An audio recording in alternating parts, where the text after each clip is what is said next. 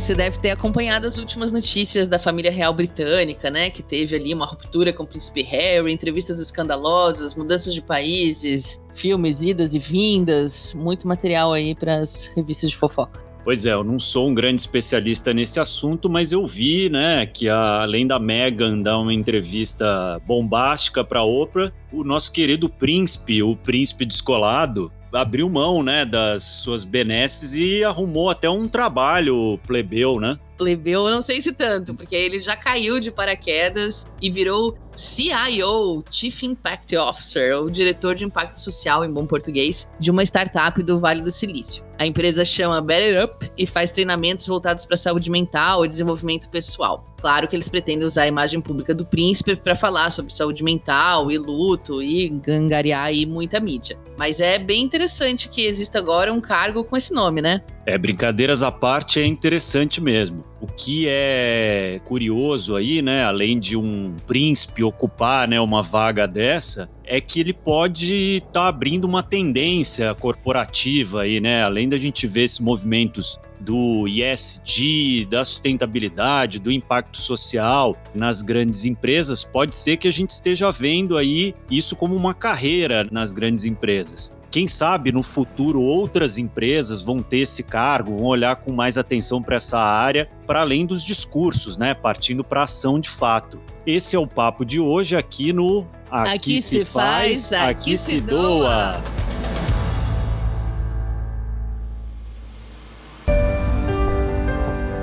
Está começando mais um episódio do Aqui Se Faz, Aqui Se Doa, seu podcast semanal sobre cultura de doação, produzido pelo Instituto MOL e pelo Movimento Bem Maior. Eu sou o Arthur Olbach e aqui ao meu lado, literalmente, está a Roberta Faria. Oi!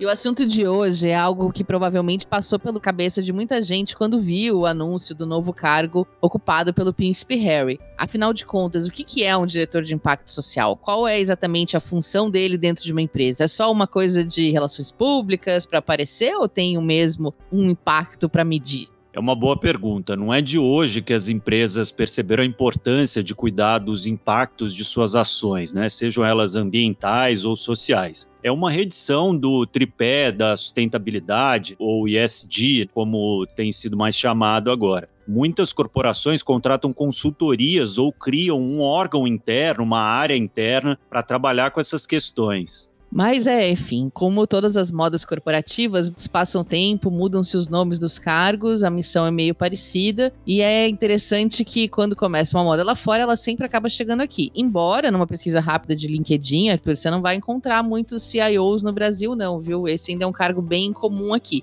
Mas, justamente, isso pode ser uma oportunidade. Então, para quem se interessa em ocupar uma vaga dessa ou fazer uma contratação dessa e não pode acionar o Príncipe Harry, pode acompanhar com a gente essa novidade por meio de um outro entrevistado, Jeff Martins, que é diretor de comunicação e impacto social da agência de publicidade Leon Burnet, que tem mais de 14 anos de experiência na área de comunicação e que a gente convidou para nos explicar como que essa função acontece na prática. Ele é o nosso CIO Tropical. Jeff, seja bem-vindo ao nosso podcast. Obrigada pela sua participação. Muito obrigado pelo convite, Roberto e Arthur. É um prazer estar aqui com vocês e contar um pouquinho aí desse momento do mercado acho global e do mercado brasileiro na área de impacto social como um todo. Jeff, bem isso, né? Um grande momento. A gente comentou aqui no início do episódio sobre o novo emprego do príncipe Harry no mesmo cargo que você passou a ocupar recentemente. Explica pra gente o que, que faz um diretor de impacto social. A primeira coisa a se pensar, né? O que é essa função dentro de uma corporação? Acho que houve durante bastante tempo no mercado de negócios, no mercado corporativo, um afastamento das empresas da sociedade como um todo. Então elas estavam ali, funcionavam, eram empresas que tinham pessoas dentro, mas qual era o papel dessas empresas dentro da sociedade? Então, acho que sempre existia um, um, afastamento, assim, eu empresa, ou eu pessoa no trabalho, e eu pessoa na minha vida privada. O que tem acontecido cada vez mais é as pessoas entenderem que as empresas e as companhias, elas são feitas de pessoas. Ou seja, as corporações elas também estão tendo que entender que elas também são parte da sociedade e elas são agentes muito importantes para o funcionamento da sociedade. Ou seja, quando existem pautas aí quentes ou pautas relevantes dentro da sociedade, essa empresa ela tem que fazer coisas para estar envolvida nessas pautas e para dar o respaldo ou posicionamento ou coisas que estejam atreladas aos seus valores.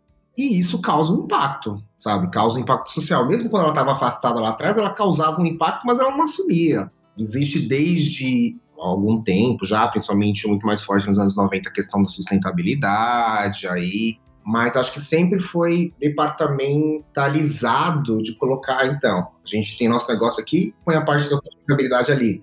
O que eu vejo que está acontecendo agora é que se pensa sobre o impacto, se começou a pensar sobre o impacto que se tem na sociedade do ponto de vista de negócios. Então as conversas elas são mais atreladas não só ao que a empresa faz e também o que, que ela faz do ponto de vista social, mas enfim, tudo que ela faz tem um impacto social e como que ela endereça cada uma dessas questões. Ela começa a pensar nesse impacto social antes que ele impacte. Acho que as empresas elas estão passando a entender que isso tem que estar dentro da sua estratégia de negócios, que isso tem que estar dentro da sua estratégia de recursos humanos, da sua estratégia de sustentabilidade. Então é uma postura, não é uma coisa mais que fica apartada dentro das decisões de negócio. Então a minha função acho que vem muito no caminho de contribuir para uma corporação para pensar aí holisticamente em todos os pontos de contato para dentro e para fora,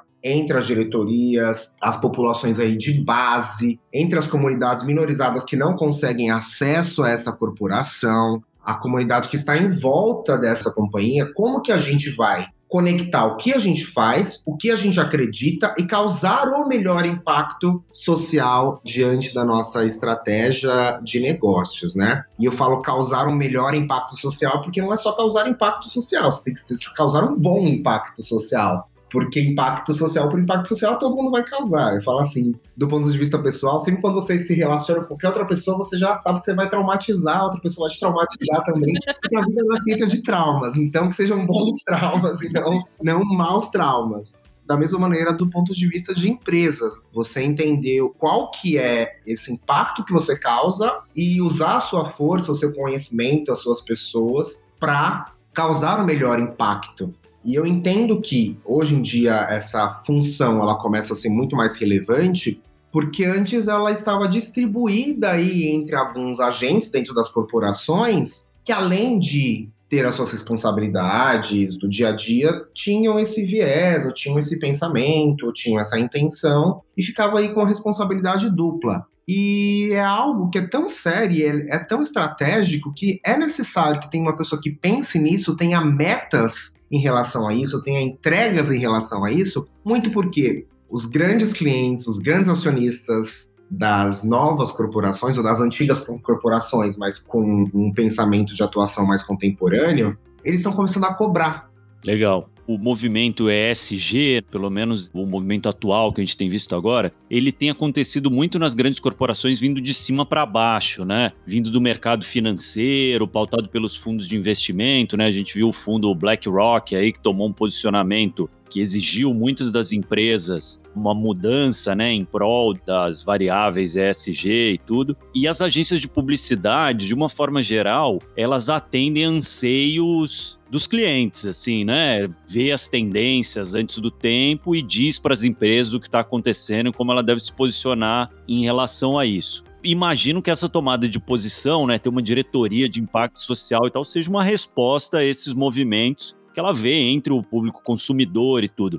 Seria meio que um ponto de encontro entre uma demanda ESG vinda de cima das empresas e uma demanda ESG vinda do lado dos clientes também, que estão se encontrando aí por meio aí das agências. Complemento ainda perguntando, você acha que isso tem a ver também com uma mudança geracional? Ou é mais a ver com esse momento aí de pandemia e de, enfim, todo mundo se dando conta que faz parte da sociedade, como você falou? Eu falo que é um momento de muita observação no que vem sendo construído em relação a acesso e quem está por trás das narrativas, né? principalmente do ponto de vista de comunicação e publicidade. quando a gente olha lá atrás, o nosso passado, do ponto de vista de comunicação, que seja na publicidade, que seja no jornal, que seja no entretenimento, quem tinha narrativa sobre o que era a sociedade era um grupo específico de pessoas que controlavam uma única narrativa que descia. Então, ah, o grande dono de um grupo de comunicação falou que a, uma família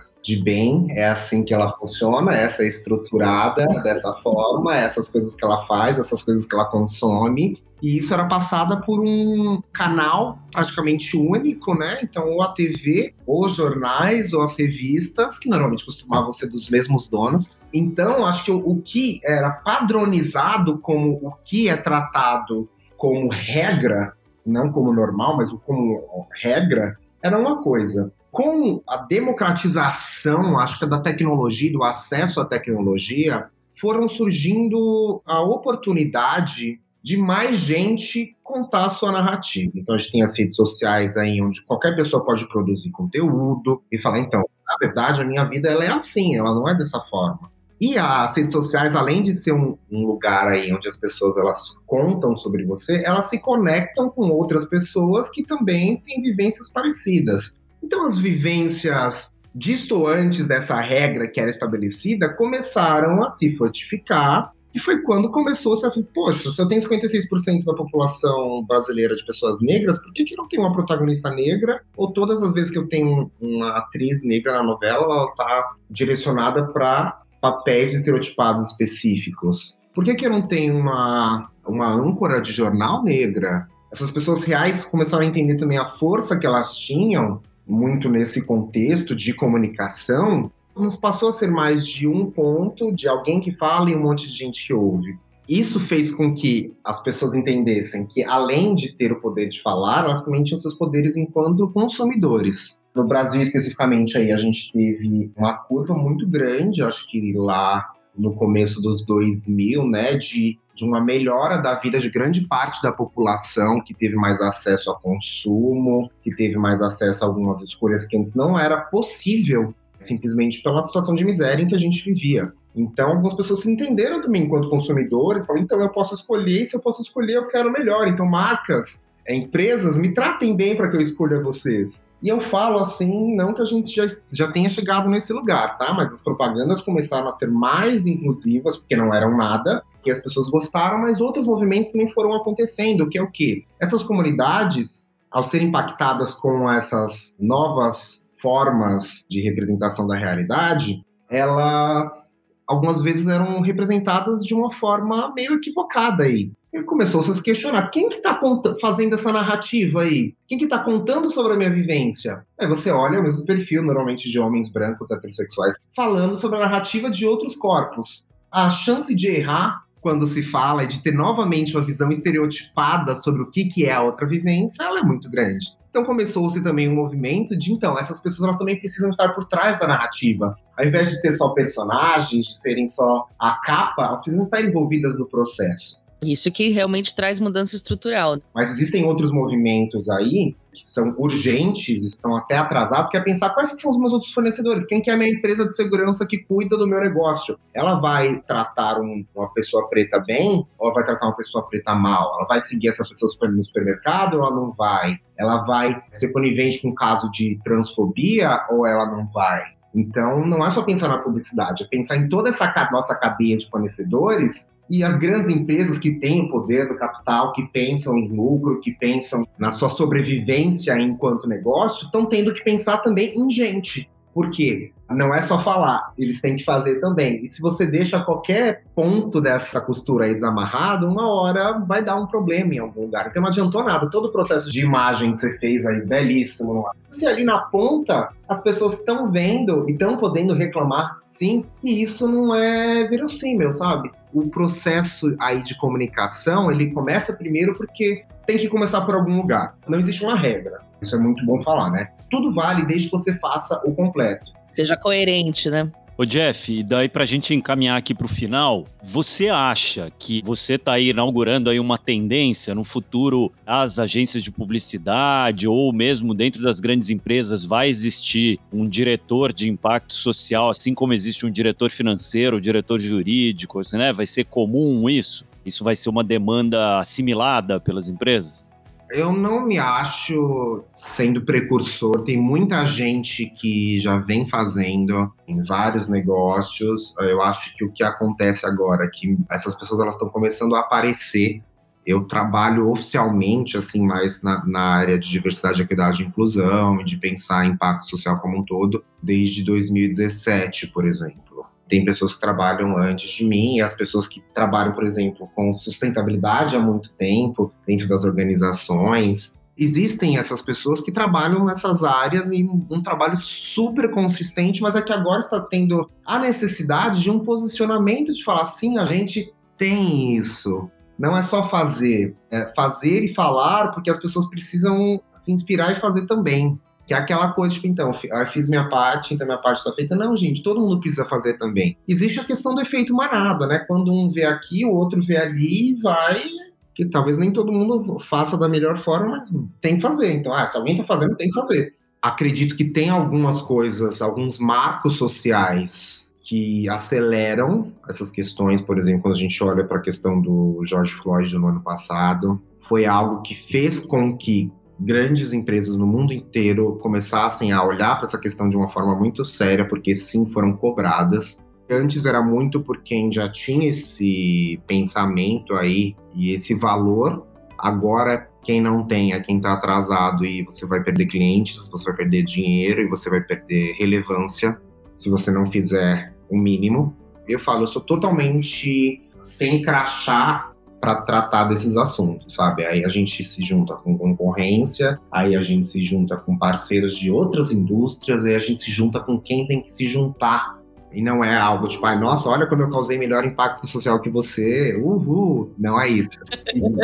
é tipo, gente, vamos juntar nossas forças, porque sozinho ninguém consegue fazer nada. Então, cada um fazendo um pouquinho aí. Existem pessoas que já vêm fazendo isso há muito tempo, precisam ser muito valorizadas, precisam ser muito escutadas, porque elas conseguem ajudar a gente a evitar milhares de dificuldades e problemas que elas já passaram. Jeff, obrigada pelo papo. Foi a primeira vez que a gente trouxe uma pessoa de publicidade para conversar no podcast. Acho que foi bem importante a gente ter essa visão contemplada. A gente dificilmente consegue furar a bolha, pregar para não convertidos. Assim, é bom trocar experiências com quem está militando em outros campos. Sucesso para você, espero que você volte aqui para contar cases daqui a um tempo de grandes conquistas aí que você tenha feito e coloca aí na agendinha do pessoal do Impacto, cultura de doação, vamos fazer o pessoal doar, empresas, consumidores.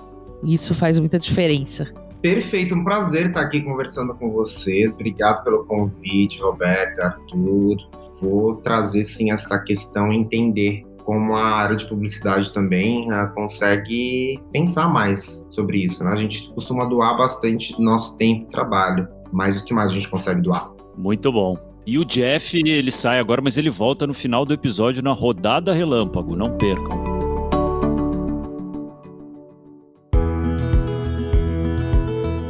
Pô, muito legal conhecer essa nova função dentro das empresas, né, Arthur? Espero que a gente veja mais por aí, vagas sendo abertas com esse nome, né? E que medir impacto vire uma métrica também para bônus, para medir sucesso das empresas. Toda corporação causa um impacto social e ter alguém que vai pensar só nisso, vai olhar só isso de maneira mais integrada entre o que é feito dentro do negócio e para fora é muito interessante. É verdade, Roberta. Eu mesmo trabalhei uns tantos anos em agências de publicidade em um passado remoto. E acho muito importante que as agências de publicidade estejam olhando para isso, que elas realmente fazem a ponte entre as grandes corporações e os clientes. A voz das ruas, a voz da clientela e a voz também do escritório, né, das grandes empresas. É, e por falar em voz das ruas, né, a gente teve muitas pesquisas recentes durante o primeiro e o segundo ano da pandemia que mostram que as pessoas realmente têm muita expectativa sobre o papel das empresas em ajudar a resolver os problemas. Uma delas é uma pesquisa da plataforma Visual GPS em parceria com a YouGov, realizada em 2020, levantou que 80% dos cidadãos globais, assim, de todo mundo, esperam que as empresas façam um trabalho para alcançar diversidade genuína em suas publicidades. E como bem o Jeff falou, não adianta só botar na propaganda, tem que botar também para dentro das empresas, né? Porque é só com uma equipe diversa que você consegue pensar uma diversidade também para fora. Ou seja, não é mais só incluir na foto para vender o produto, né? Já falamos aqui sobre como é importante distinguir a doação de marketing no nosso 15º episódio, quando a gente conversou com o Edgar Barque, da FGV, né? A gente precisa de pessoas diversas trabalhando dentro das empresas, inclusive em posições de destaque, de diretoria. E mesmo na questão de sustentabilidade, que o Jeff falou, que né, não é de hoje, ela é bem mais antiga, uma pesquisa da Nielsen revelou que 81% dos consumidores acreditam que as empresas precisam sim colaborar com o meio ambiente e 49% estão, inclusive, dispostos a pagar mais por serviços e produtos sustentáveis. Não é à toa que os corredores e e-commerces estão cheios de produtos agora com bandeirinhas verdes, né, alegando ser eco isso, eco aquilo mas pensar sobre impacto social não é algo exatamente novo. Muitas empresas já refletem, agem através de uma filantropia estratégica que olha para projetos sociais. Quem nos falou um pouco mais sobre isso foi nossa parceira de trabalho, Maria Isabel Toro, gerente de investimento social na RD, né, Raia Drogazil. O investimento social privado é filantropia, ou seja, a gente está falando aqui de recursos privados de empresas, institutos, fundações que são destinados estrategicamente para projetos sociais, culturais, ambientais, que tenham impacto e que sejam de interesse público. Hoje já não existe mais aquela visão de que o Estado é o único responsável pela sociedade. Todos nós somos responsáveis, né? E as empresas elas têm um papel muito relevante na sociedade. Elas geram empregos, geram riquezas e podem e devem contribuir para o desenvolvimento social do país. E o investimento social é uma forma organizada e estratégica para as empresas gerarem impacto social positivo nas comunidades. A Isabel diz que esse nome, impacto social, pode até ser uma novidade, mas que muitas empresas já têm diretorias que olham funcionários, clientes, fornecedores e a comunidade de uma forma mais humana. Bom, já sobre a demanda do consumidor que a gente falou agora há pouco, a Isabel ainda tem dúvidas, especialmente levando em consideração a situação vulnerável da maior parte da população brasileira, o que faz com que as pessoas procurem os produtos mais baratos e não necessariamente os mais sustentáveis, especialmente no momento de crise como que a gente está vivendo. É, mas apesar de ainda ter um longo caminho pela frente para que essa preocupação seja mais generalizada entre os consumidores de renda mais alta, eles já existem. E parece que uma questão geracional também influi. Nossa, com certeza absoluta. Entre os consumidores da geração Z, que é o pessoal que nasceu entre a metade dos anos 90 e o início da década de 2010, 66% dizem que sua visão de uma marca é impactada positivamente pelo engajamento que ela tem com uma causa, e em 58% dos casos isso pode gerar uma compra, segundo o estudo da consultoria Do Something Strategic realizado em 2019. É o caso, por exemplo, da Ana Carolina Oliveira, estudante de química de 23 anos, que repensou a sua relação com produtos de higiene. Uma das transições que eu fiz na minha vida foi deixar de ter usado os shampoos que a gente compra em mercado, né, shampoos líquidos, e trocar pelos shampoos sólidos. E por mais que muitas empresas hoje em dia já estejam atuando nessa questão da logística reversa, ainda é muito difícil. A gente sabe que grande parte das embalagens elas acabam indo para o aterro sanitário. Então eu não queria estar contribuindo para isso, sabe? O outro motivo que é também pelo planeta, mas também por mim, porque grande parte dos shampoos, né, que são líquidos que a gente encontra no mercado, eles têm muitas substâncias químicas que são poluentes, então elas acabam indo para as nossas águas e poluindo a nossa água, né? Acaba também prejudicando a gente, a nossa saúde, então eu não queria isso para mim. Para quem quer consumir com consciência, a gente sempre fala aqui disso, né, no nosso podcast, especialmente com as nossas indicações de produto social. Toda semana a Duda Schneider traz uma indicação pra gente hoje ela vai contar de uma pulseira que une os objetivos do desenvolvimento sustentável, moda e artistas. Como é que é isso, Duda? Oi, gente! Eu sou a Duda Schneider e esse é o quadro Produto Social da Semana. Aproveitando que estamos falando do mundo da publicidade aqui hoje, vou falar sobre um produto social que soube unir muito bem a publicidade e o impacto. É a Together Band. São 17 pulseiras que representam os 17 Objetivos do Desenvolvimento Sustentável, mais conhecido como ODS, sendo cada um com a cor e com o destino da doação relacionado à sua ODS. A iniciativa foi fundada em 2019, sendo uma parceria entre a ONU e a empresa Bottle Top. A Bottle Top é uma marca de luxo britânica sustentável, conhecida especialmente pelo reaproveitamento de materiais como lacres de latinha para fazer bolsas e acessórios. As pulseiras elas são vendidas globalmente e com o apoio de muitas personalidades que se tornaram embaixadoras de acordo com a causa que cada uma luta. A cada pulseira comprada, um quilo de lixo é retirado do oceano. E todos os materiais utilizados na fabricação da pulseira são materiais recicláveis. Além disso, uma árvore é plantada e, claro, 100% do lucro é doado para uma ONG. Demais, né? Aqui no Brasil, a gente pode comprar as pulseiras no www.shoptogether.com.br, sendo o 2 o numeral 2, e também na NK Store. Por hoje é isso, pessoal. Termino aqui com uma pergunta para você que está nos ouvindo. Já sabe qual é a sua causa? Obrigado, Duda, mas não é só quem tem dinheiro sobrando que pode fazer a diferença, não é mesmo? Agora é hora de ouvir a dica da nossa outra colunista, a Rafa, que atende quem diz: Mas eu não tenho dinheiro. Você não precisa ser um príncipe ou um diretor de impacto social para fazer diferença, né? Ouça as dicas da Rafaela Carvalho, diretora de comunicação da MOL, para que qualquer um possa contribuir para uma sociedade melhor. Conta aí a de hoje, Rafa. É isso mesmo, pessoal. Hoje, aprendendo sobre como o impacto social está ficando cada vez mais presente na mesa onde as grandes decisões são tomadas nas empresas, eu venho aqui falar com você que não necessariamente é uma empresa ou um chefe e que, além de tudo, está sem grana. Se você não me conhece, eu sou a Rafaela Carvalho e toda semana eu trago uma dica para o nosso podcast de alguma coisa que você pode fazer pela cultura de doação sem precisar gastar dinheiro. E hoje, que tal a gente se inspirar no trabalho do Jeff Martins e se atentar ao impacto social que nós, como pessoas físicas, podemos causar no nosso dia a dia? Eu sei, eu sei que você pode me dizer que o trabalho do Jeff é um trabalho de um gestor do alto escalão e que você não tem nada a ver com isso. Mas existe uma coisa importante a se lembrar aqui. Trabalhos como o dele são nutridos pelo senso de responsabilidade que as empresas ganham a partir do que os seus consumidores estão pensando. Os nossos hosts até falaram mais cedo, né, sobre como as pessoas estão se tornando mais conscientes em relação à forma como elas usufruem de bens e serviços. Desde a procedência da matéria-prima de algum produto, até a curiosidade de saber se a empresa em que você comprou aquele material está se importando com o um mundo melhor e não só com o lucro. Então, caro ouvinte, hoje a minha dica é para você doar a sua atenção para analisar o que você está comprando. Eu queria te sugerir que você doe o seu tempo para fiscalizar as marcas dos produtos que você traz para dentro da sua casa.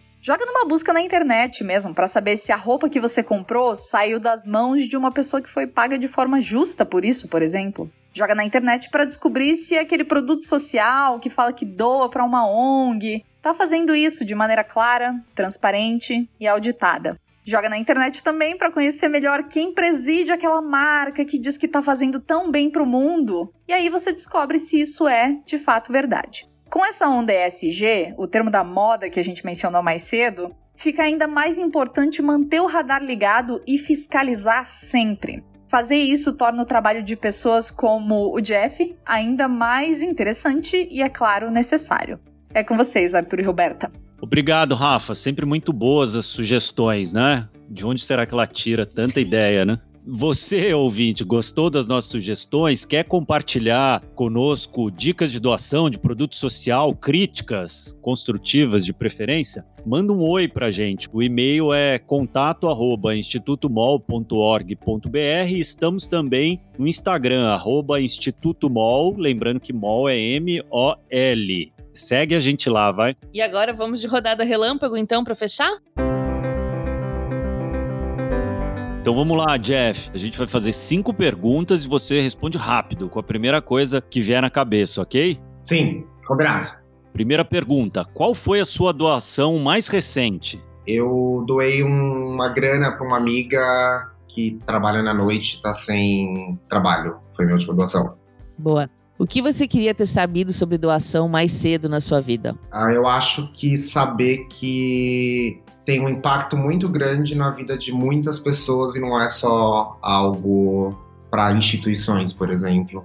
Posso fazer isso de uma forma muito mais pessoal do que institucional. Quem te inspira a doar mais ou a ser mais solidário? Eu vejo pessoas que doam a sua vida para causas. Então vou falar uma pessoa muito importante para mim, que é a Andrea Ferrara, trabalha numa ONG de pessoas vivendo com HIV, que doa todo o seu tempo há muitos anos para aquele lugar, para aquelas pessoas e para aqueles jovens. E qual é a sua causa do coração hoje, Jeff? São duas específicas para mim que são muito necessárias, que é a inclusão de pessoas pretas no mercado de trabalho e a busca por cidadania e inclusão de pessoas trans. Uma sociedade que sabe o que é uma cultura de doação é uma sociedade mais integral. Oh, que beleza. Boa palavra. Ninguém tinha usado essa ainda. Muito bom, Jeff. Obrigado, querido. Por hoje é só, pessoal. Esse podcast é uma co-realização do Instituto MOL e do Movimento Bem Maior. A produção é da Ana Azevedo, nossa menina prodígio, Débora Rodrigues e Vanessa Henriques, nossa chefe, além das nossas queridas colunistas Maria Eduarda Schneider e Rafaela Carvalho, todas do Instituto MOL. A edição de som é do Bicho de Goiaba Podcasts. E é, é isso. isso. Obrigado, gente. Até mais. Até mais.